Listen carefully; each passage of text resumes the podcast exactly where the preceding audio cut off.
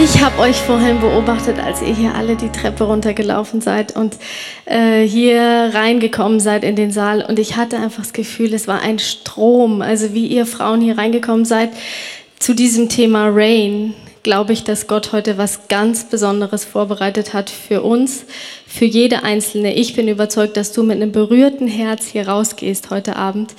Und ich bin gespannt, was wir uns nachher erzählen, was wir erlebt haben.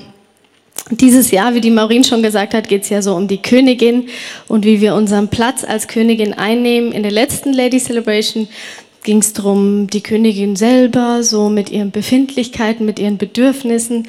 Und heute ist es mir einfach ein Anliegen, dass wir weitergehen, dass wir nicht bei dem stehen bleiben, was unseres ist.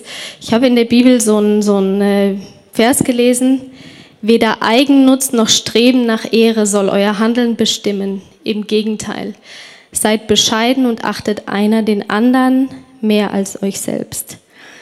Und meine Erfahrung ist, dass es manchmal ganz gut ist, wenn man sich nicht nur um sich selber dreht und so ein bisschen über den Tellerrand hinausschaut, was es sonst noch so gibt auf der Welt. Es ist, die Bibel ist voll von immer wieder diesen Sätzen, liebe deine Nächste wie dich selbst.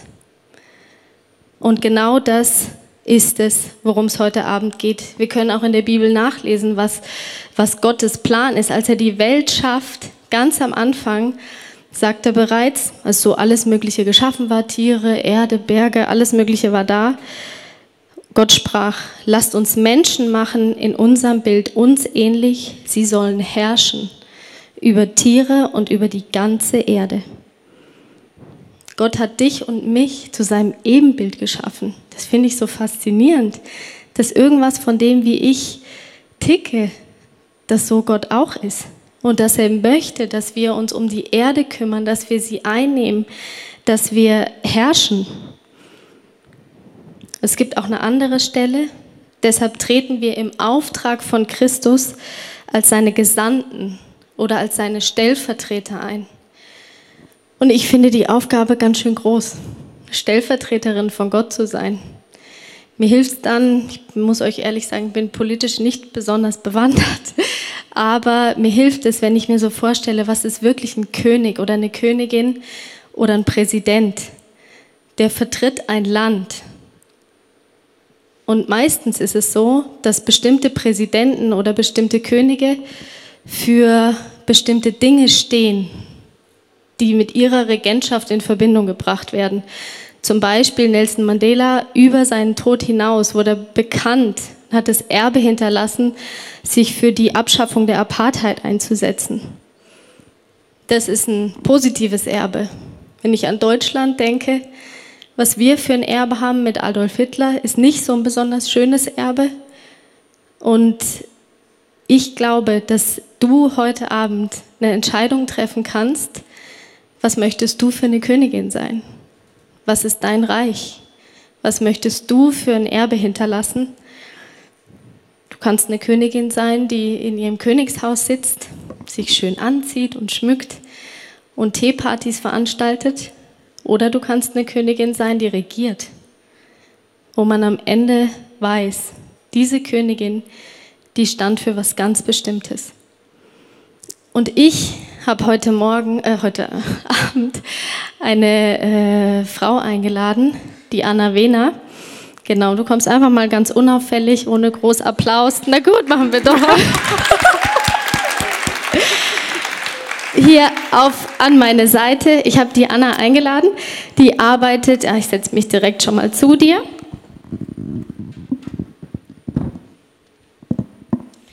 Ich habe die Anna eingeladen, weil ähm, ich schon mich sehr oft mit dir darüber unterhalten habe, über dieses Thema. Die Anna leitet bei unserer sozialen Arbeit bei Kickit den Kickit Kreativbereich. Und die Anna ist eine Frau, die es immer wieder schafft, mein Herz zu berühren, für die Menschen und den Menschen eigentlich eine Stimme zu geben, die keine Stimme haben.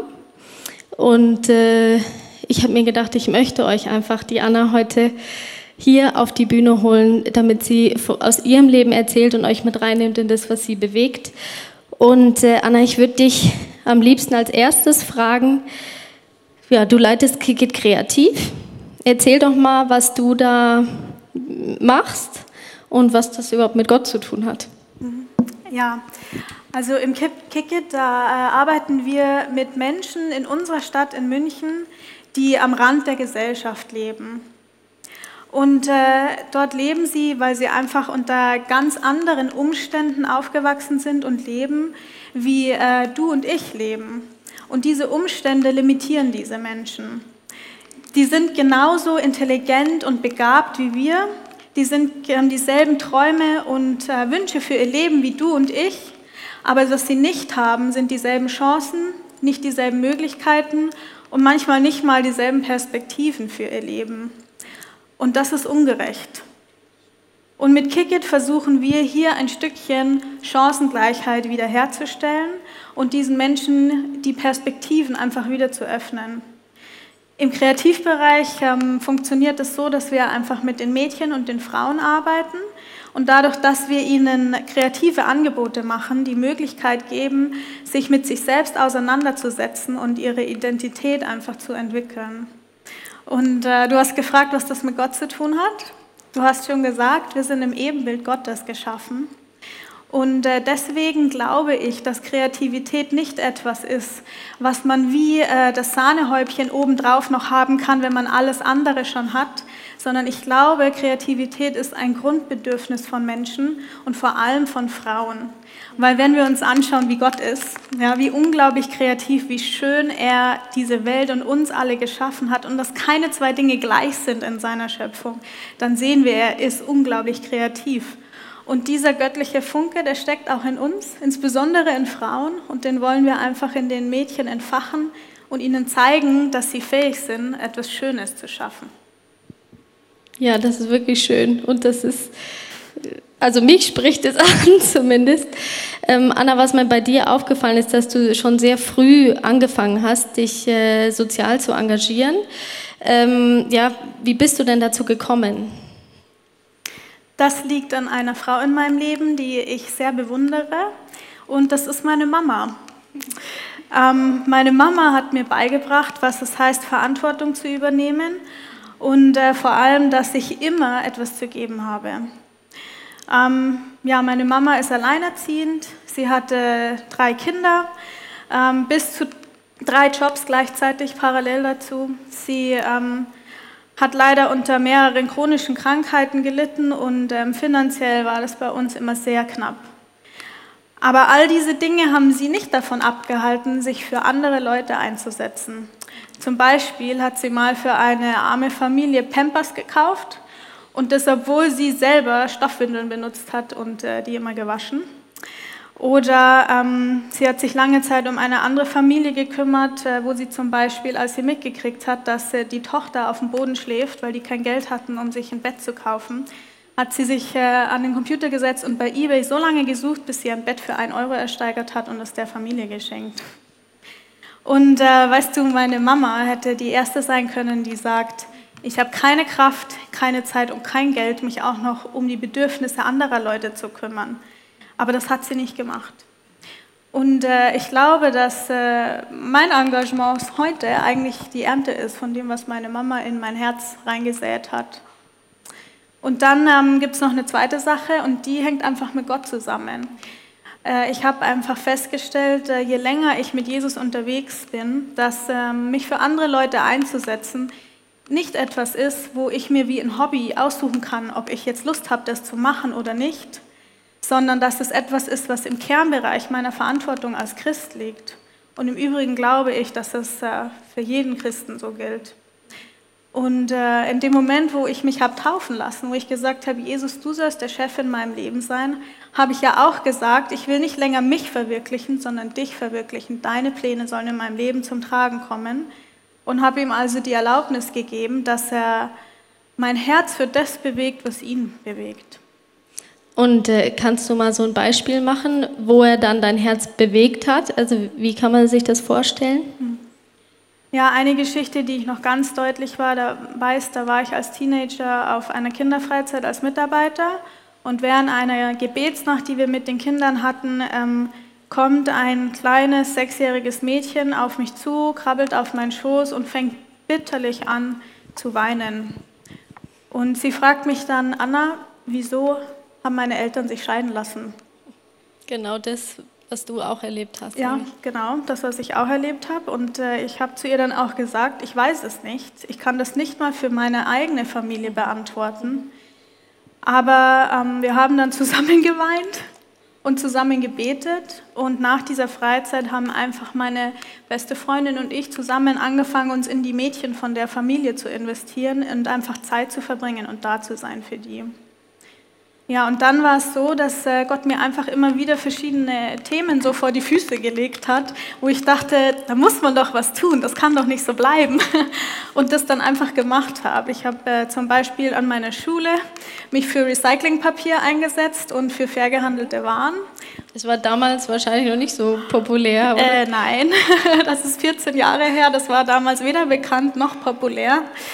Ähm, ich habe lange Zeit Aufklärungsarbeit über Kinderarbeit gemacht. Ich habe ein ähm, Haus in Indien unterstützt für ähm, Waisenkinder und misshandelte Frauen.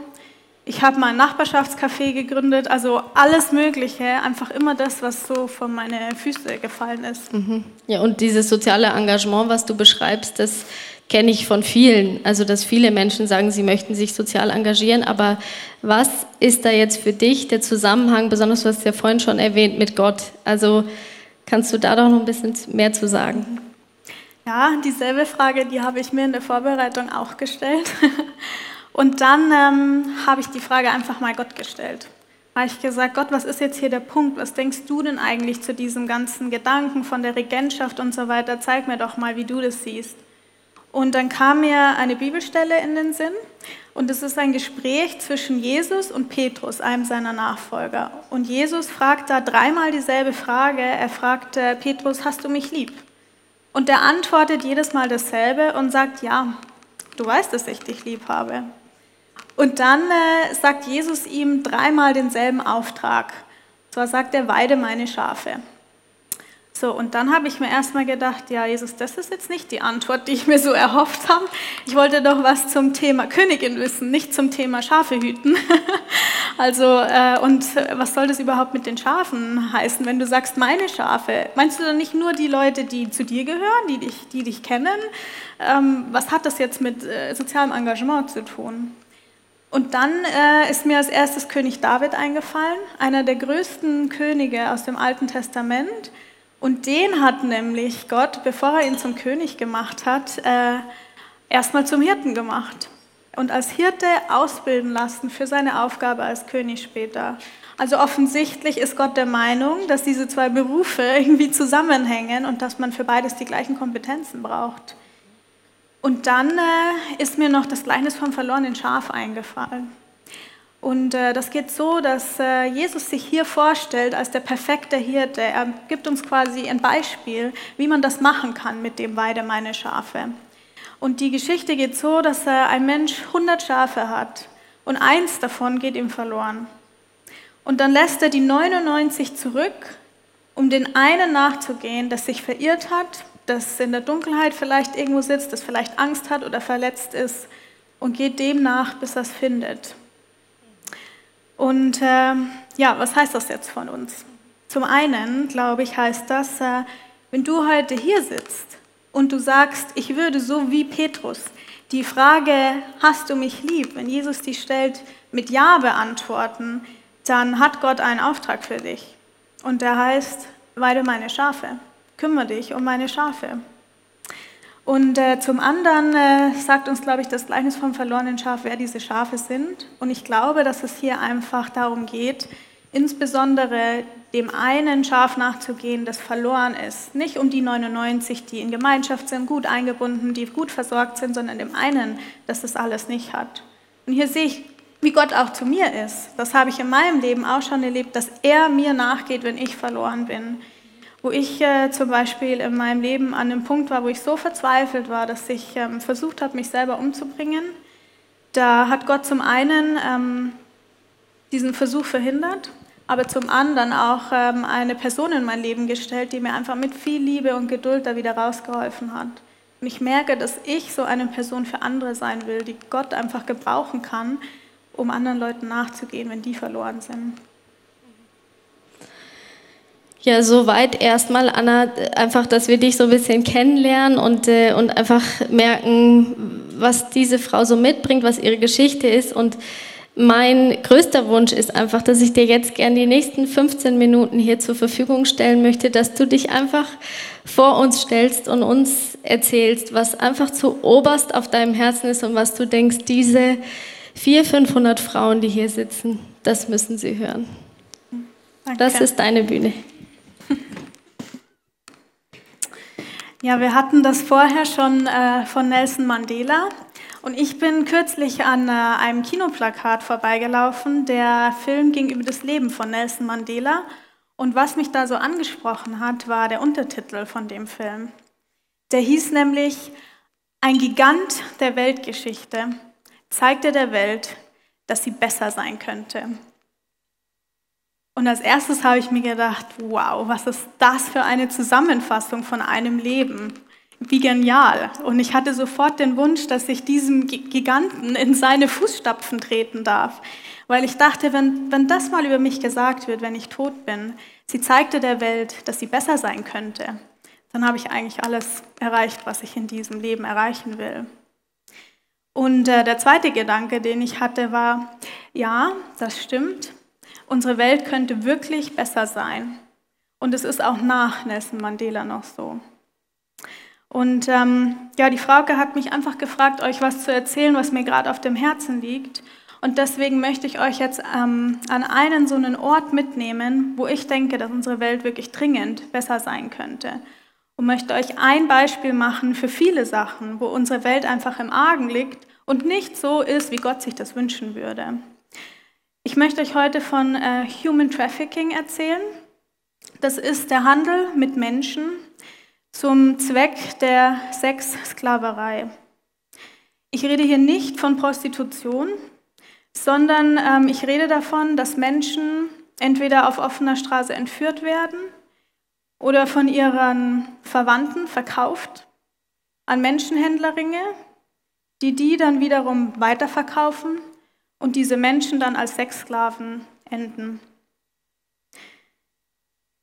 Europa ist einer der Hauptzielregionen für diese Menschen. Vielleicht habt ihr das in den Nachrichten mitgekriegt. Erst am Wochenende wurde in Neu-Ulm ein Mann verhaftet wegen Menschenhandel. Der hat ähm, Männer diesmal, das ist übrigens die Ausnahme. Die ganz große Mehrzahl von Sexsklaven sind Kinder und äh, Frauen. Er hat Männer aus Rumänien äh, hierher gelockt und dann äh, gezwungen, auf den Strich zu gehen. Man geht davon aus, dass es 1,4 Millionen Sexsklaven gibt auf der Welt heute. 1,4 Millionen. Aber weißt du, wenn wir so eine große Zahl hören, dann lähmt uns das auch irgendwie, weil wir zum einen kein Gesicht haben zu der Zahl, keine Geschichte, wir können uns nichts darunter vorstellen. Und zum anderen ähm, kommt uns das so groß vor, dass wir denken, da kann ich ja eh nichts tun. Was wir aber nicht vergessen dürfen, ist, dass hinter Statistiken immer einzelne Menschen stecken, einzelne Schicksale.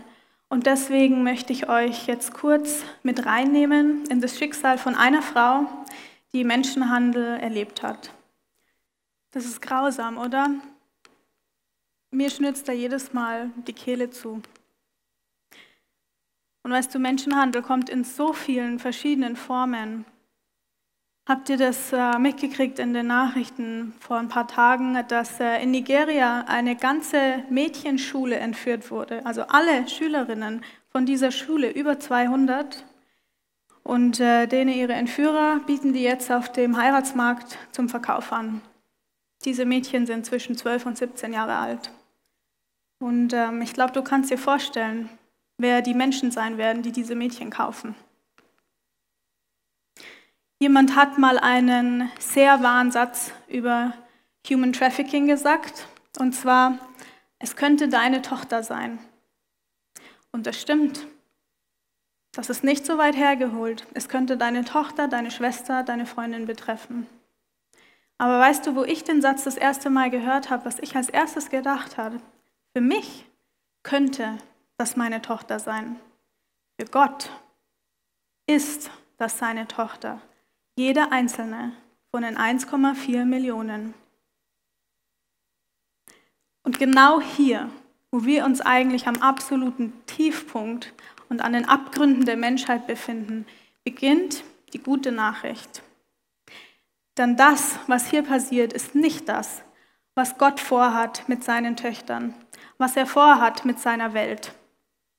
Gott sagt über sich selber in der Bibel, ich kenne ja die Gedanken, die ich über euch denke, Gedanken des Friedens und nicht zum Unheil, um euch Zukunft und Hoffnung zu schenken.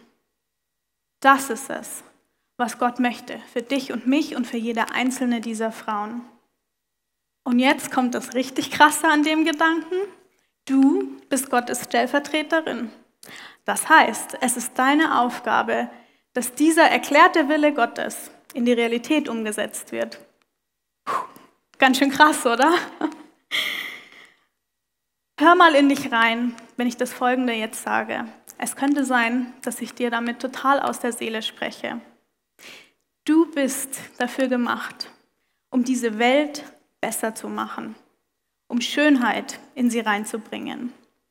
Und ich meine damit nicht das, was uns die Werbung so gern als Schönheit verkaufen würde, Make-up und hohe Schuhe, kleine Bäuche und große Brüste. Das ist nicht Schönheit. Wenn ich von Schönheit spreche, dann meine ich die Essenz von Schönheit, das, was Schönheit wirklich ausmacht. Und die Essenz von Schönheit ist nichts anderes als Gott. Und ich möchte dir jetzt einfach mal Gott entweder auf eine neue Art und Weise oder vielleicht zum ersten Mal vorstellen. Und ich nehme dazu einen Text aus der Bibel, wo er beschrieben wird.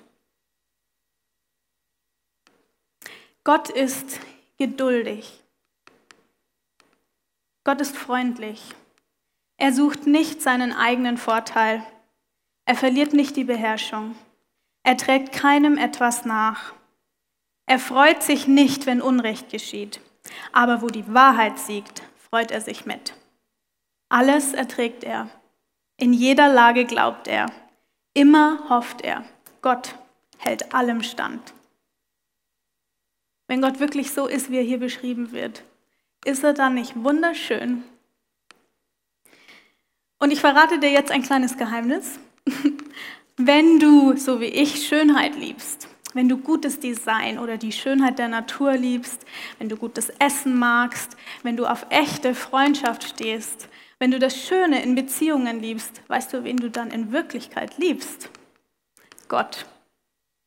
Denn alles Schöne, was wir hier auf dieser Welt entdecken können, in der Natur oder im vom Menschen gemachten, was wir Schönes in Beziehungen entdecken können, das ist nur der Fingerabdruck von dem, der diese Welt geschaffen hat.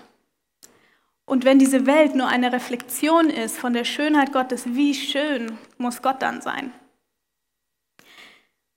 Und da drängt sich einem doch die Frage auf. Wenn Gott so schön ist, und es aber Orte auf dieser Welt gibt, wie bei Human Trafficking, wo Schönheit absolut nicht zu finden ist, ist Gott dann nicht dort? Gibt es wirklich auf dieser Welt gottlose Orte? Oder anders gefragt, ist Gott ausgerechnet da, wo er am nötigsten gebraucht wird, nicht zu finden? Das glaube ich nicht. Schau mal, was in der Bibel über Gott steht, im Psalm 147.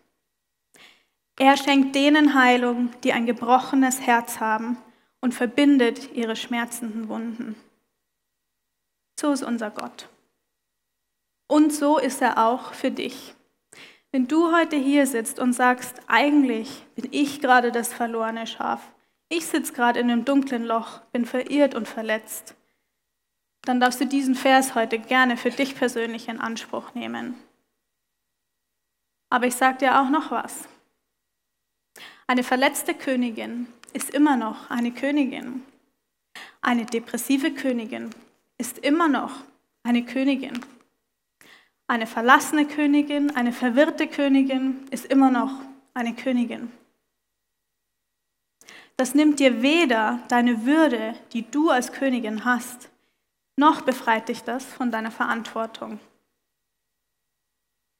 Was hat jetzt dieser Ausflug in das Wesen Gottes mit dem Gedanken von der Stellvertreterin Gottes zu tun.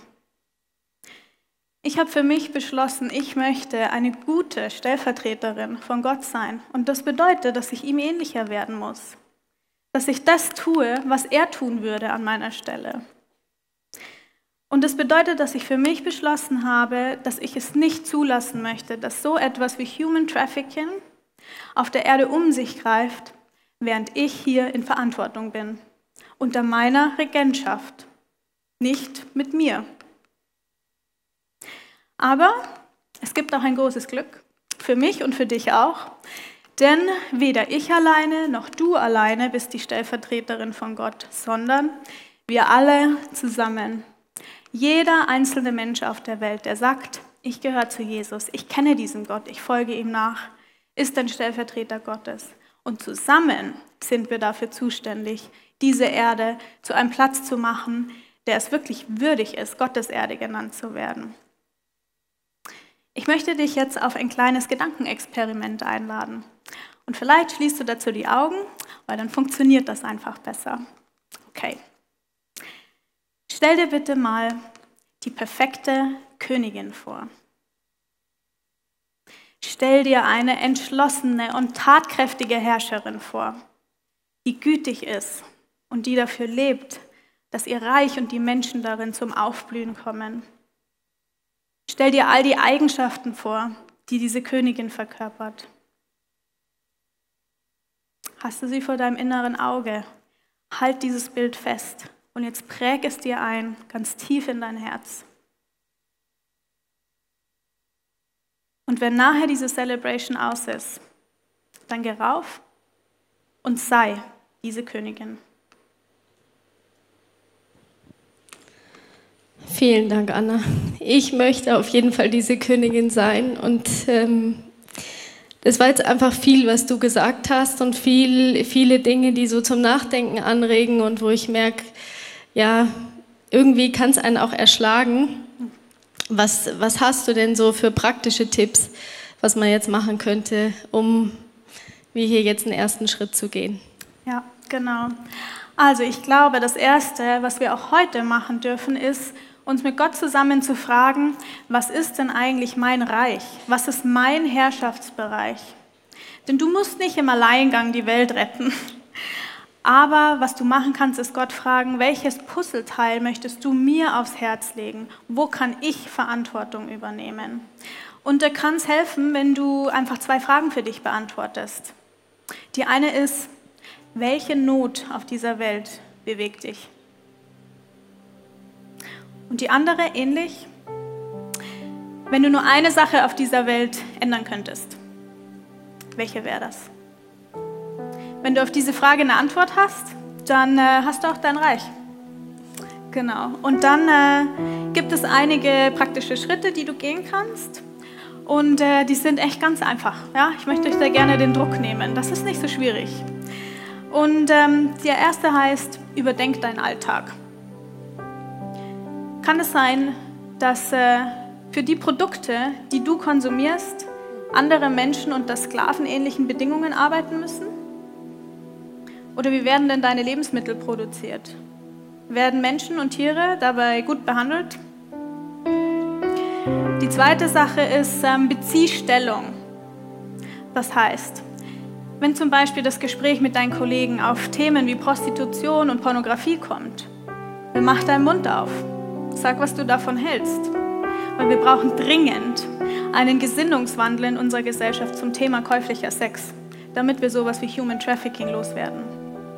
Oder geh wählen. Nutz deinen Einfluss, den du hier in einer Demokratie haben kannst.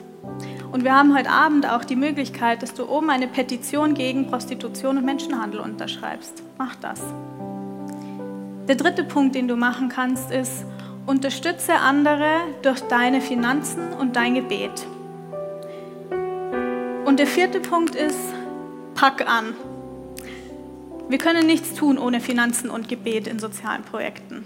Aber auf der anderen Seite helfen auch alle Finanzen und alles Gebet der Welt nicht, wenn es nicht Leute gibt, die sagen, und ich bin bereit, ich packe jetzt an, ich gehe zu den Menschen, ich mache die Arbeit.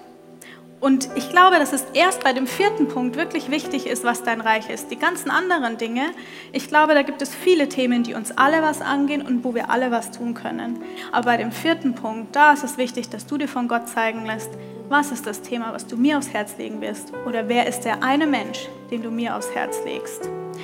Und da habe ich noch einen Tipp für dich, der äh, mich einfach total erleichtert und mir auch geholfen hat. Und der heißt, ähm, tu für eine Person das, was du am liebsten für alle tun würdest.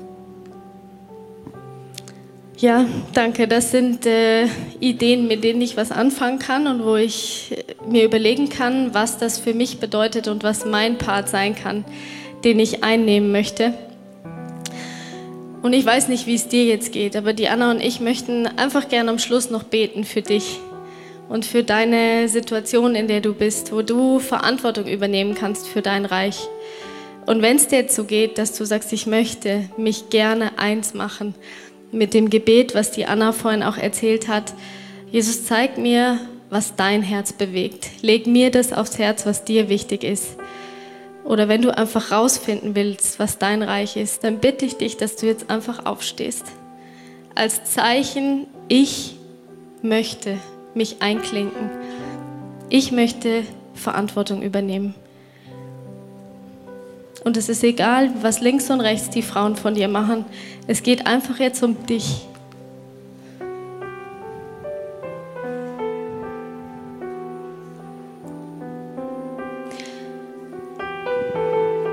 Jesus, ich danke dir so sehr, dass ich zu dir gehören darf und dass ich eins immer wissen darf. Dein Licht strahlt immer heller als jede Dunkelheit. Und du bist der Sieger. Am Kreuz hast du schon vor einer halben Ewigkeit den Sieg errungen und wir stehen auf deiner Seite. Und Jesus, ich danke dir, dass es so eine Ehre ist, dass du mich als deine Stellvertreterin haben willst. Das kann ich manchmal nicht fassen, wieso du das machst. Und Jesus, ich stehe heute hier und ich möchte dir das heute wieder neu sagen. Du darfst mein Herz bewegen für das, was dein Herz bewegt. Und Jesus, ich bete, dass du jetzt jeder einzelnen Frau, die hier im Raum steht, eine Sache aufs Herz legst, die ihr Reich sein soll. Oder einen Menschen jetzt in ihre Gedanken gibst, von dem du willst, dass sie diesem Menschen nachgeht. Und ich danke dir, Jesus, dass wenn du dir jemanden aussuchst für eine Aufgabe, dass du dann auch immer gleich das ganze Paket an Begabung mit dazu gibst und dass du uns befähigst, das zu tun, was du für uns geplant hast. Und Jesus, da fällt mir gleich dieser Satz ein, der mir selber auch immer so gut tut. Gott beruft nicht fähige Leute, sondern die, die er beruft, befähigt er auch. Und deswegen spreche ich über dir, die du jetzt aufgestanden bist, aus, dass Gott mit dir ist, dass er dir zeigen wird, welches die Dinge sind, die du geben kannst, die du tun kannst.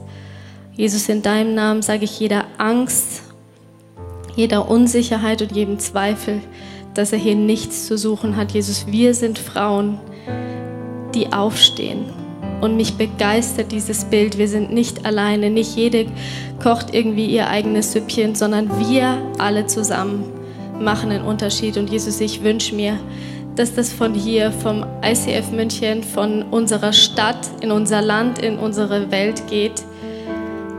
Was passiert, wenn Frauen sich entscheiden, aufzustehen?